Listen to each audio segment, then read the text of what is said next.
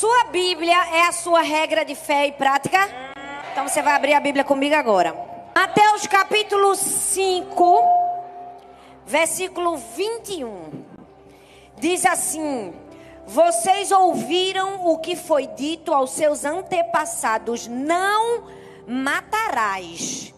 E quem matar estará sujeito ao quê? Julgamento. Fala comigo, julgamento.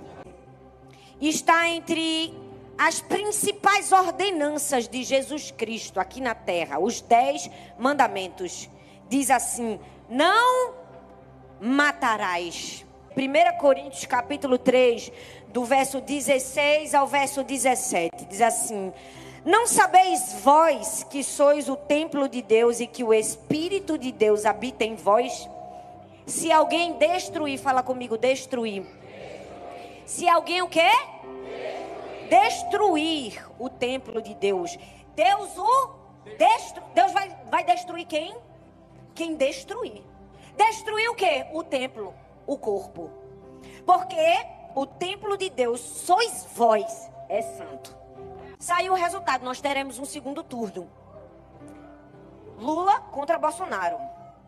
E eu, como profeta de Deus, eu não vou me abster de falar a verdade. Infelizmente, 30 milhões, eu estou falando de 30 milhões de brasileiros se abstiveram de votar. Não votaram. Votaram branco, votaram nulo, votaram na oposição. Foram passivos, covardes.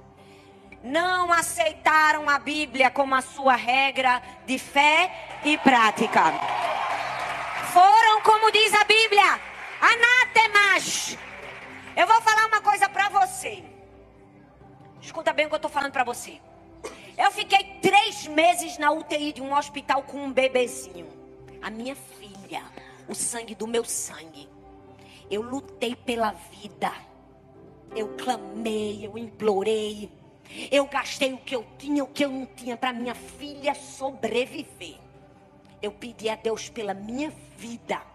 Mas eu não entendo como um cristão vota numa agenda.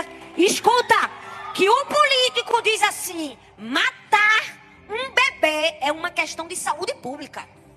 Pobres, elas morrem tentando fazer aborto porque é proibido, o aborto é ilegal. Então, uma mulher pobre, ela fica cutucando o seu útero com agulha de crochê. Ela fica tomando chá de qualquer coisa. Aqui no Brasil, ela não faz porque é proibido quando na verdade deveria ser transformado numa questão de saúde pública e todo mundo ter direito e não ter vergonha. Ele disse assim: vamos liberar o aborto para que uma mulher que não tem dinheiro na favela não tenha que enfiar uma tesoura na sua vagina para fazer um aborto. Como um cristão, meu Deus, vota num homem desse. Como um cristão vota num homem que pagou para sua própria mulher matar?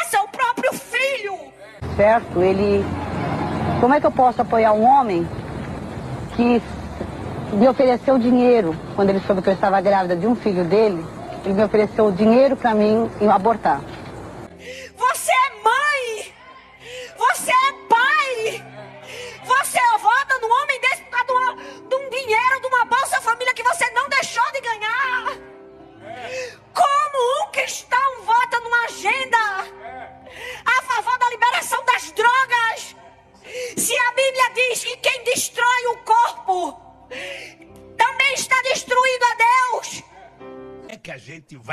Questão de droga nesse país? Como é que a gente vai tratar? Vai continuar tratando como se fosse um caso de polícia? Você quer viver numa sociedade que daqui a quatro anos, dez anos, o jovem vai poder comprar cocaína, droga, maconha à vontade? É isso que você quer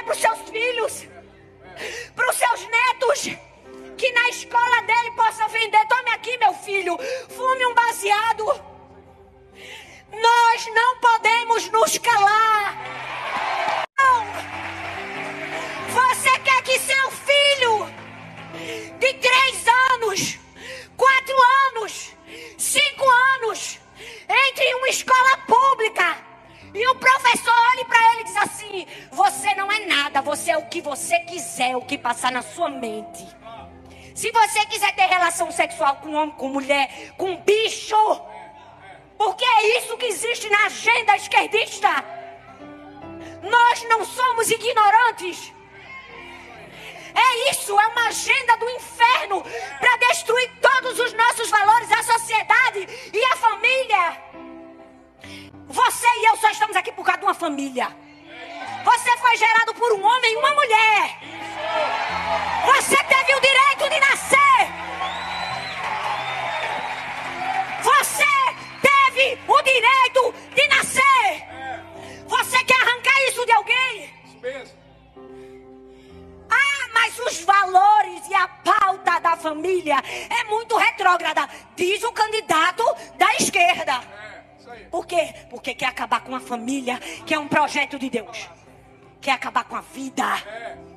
Nós não vamos nos calar. Ah, mas, mas o pastor não pode usar a igreja como palanque. Eu estou falando a verdade. Se o funkeiro pega o microfone na hora de cantar o funk e fala, eu não vou me abster de falar da palavra. Eu não serei isenta. O sangue inocente não vai cair nas minhas costas. Deixa eu falar uma você. Na Colômbia, com 24 semanas, eles matam um bebê. 24 semanas. Você é mãe, você sabe o que é um bebê de 24 semanas. É uma vida. E muitos estão votando numa agenda a favor da morte. Nós não vamos nos calar. Chegou a nossa oportunidade.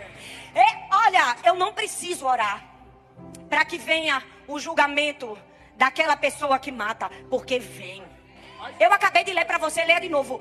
Sobre quem matar virá julgamento. Eu nem preciso pedir Deus, julga todos aqueles que votaram a favor de pautas abortistas. Vai vir o sangue inocente derramado.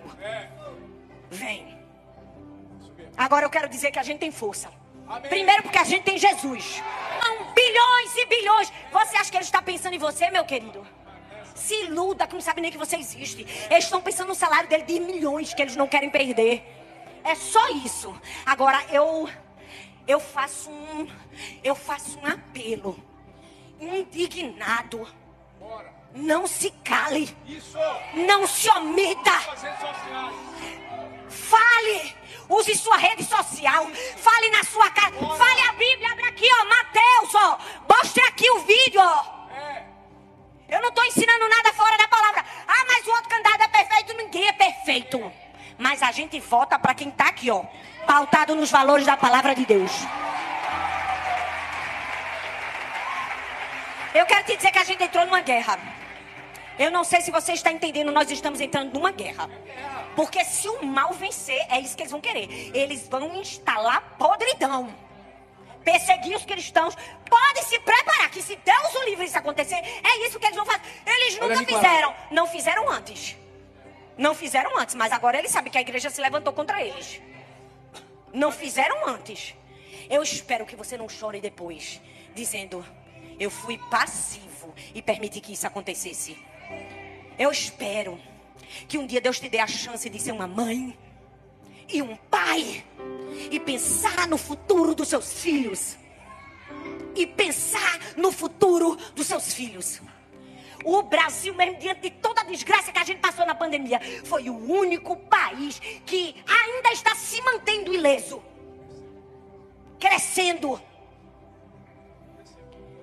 Só não enxerga quem não quer, mas sabe que as pessoas estão se vendendo. Ah, mas foi ele que botou, foi ele que botou um pedaço de carne na sua mesa? Ou foi o Senhor que é o Deus que supre todas as nossas necessidades? Ou foi o seu trabalho?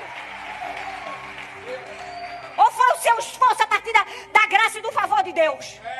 Eu faço um apelo. A partir de hoje nós vamos jejuar e orar. A gente já jejuava e orava.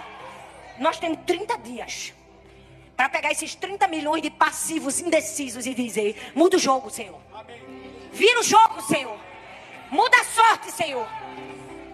Desses 30 milhões e desses que erraram, que volte-se para a palavra. Que se volte para a palavra. Que leia a Bíblia. Que pesquise. Que estude. Que vá atrás. Que não fique acreditando em fanqueiro.